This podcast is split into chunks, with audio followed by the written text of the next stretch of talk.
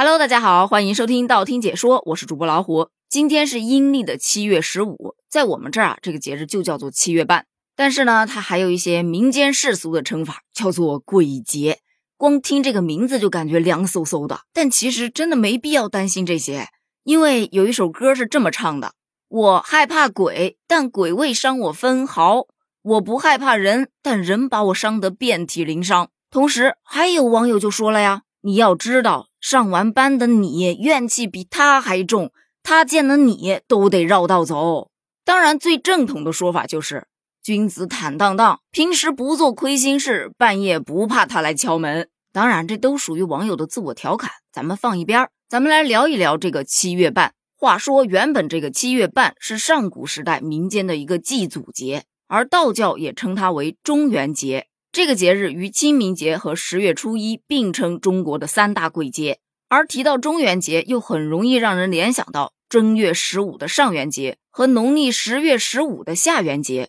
你要知道，这三元节都选在农历的十五日，它呀其实也是有讲究的，来源于一种古老的时间知识体系——太阴历。太阴历其实也就是月亮历，是人类历史上最早的总结出来的反映地月关系的时间知识体系。听起来有点复杂，其实非常简单，就是人们很早就发现这个月亮啊，它的盈亏变化非常的规律，而且不需要借用工具，大家用肉眼就可以观察到。尤其是每个月的十五，那月亮就特别的圆。当圆月当空，这个夜晚就会显得异常的明亮，因此十五就变成了大家安排祭祀啊、庆祝啊等重要生活仪式的时间节点了。说到这儿，好巧不巧的是，就在今天，天文科普专家就说了。这年度第三大满月将现身。如果你们那儿天气非常的好，那么你就能欣赏到这轮珠圆玉润的大满月了。刚才咱们说了中元节这个名字的来源，那咱们再说一说为什么各地都会叫它鬼节呢？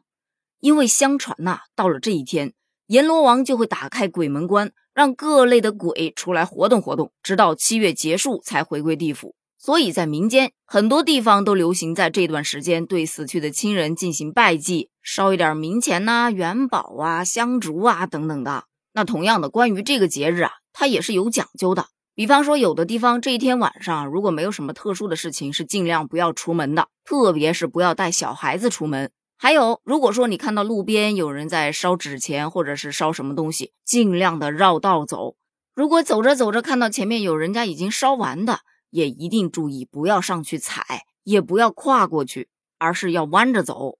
还有晚上如果不得已要走夜路的话，你可以喊昵称，可以喊代号，一定不要喊别人的全名。还有一些其他地方的习俗啊，我们这儿好像还没有涉及到这么多。比方说，不要吃祭品啊，大晚上不要晒衣服啊。还有不要游泳啊，不要到处乱看呐，不要熬夜呀，不要靠墙啊，不要捡路边的钱呐，不要轻易的回头看呐，不要拍照，不要吹口哨啊，等等等等的。还有一些特别讲究的地方，就把七月认为是一个诸事不宜的月份，就在这一个月你都不可以出门，不可以结婚，不可以购房子，不可以搬家等等的，反正就是诸事不宜。但其实这只是一个很大的误解，就像前面说的。这个节日最早就是追怀先人的一种文化传统节日，它的文化核心就是敬祖敬孝，不忘根本。翻译过来就是尊敬自己的祖先，恪尽孝道。但随着道教的中原普渡、开鬼门关这种说法啊，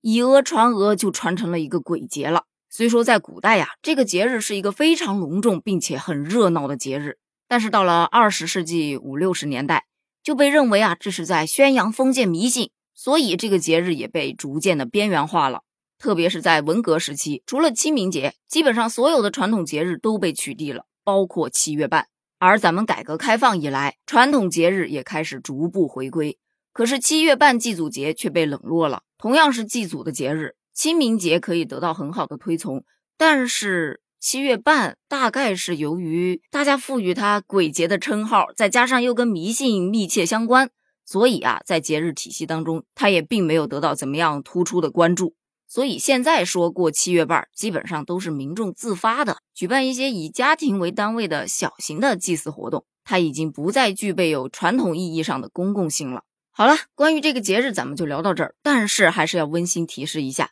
祭祀的时候也要注意消防安全，一定要彻底的清理余火，等火完全熄灭了之后再走，毕竟安全最重要嘛。好了，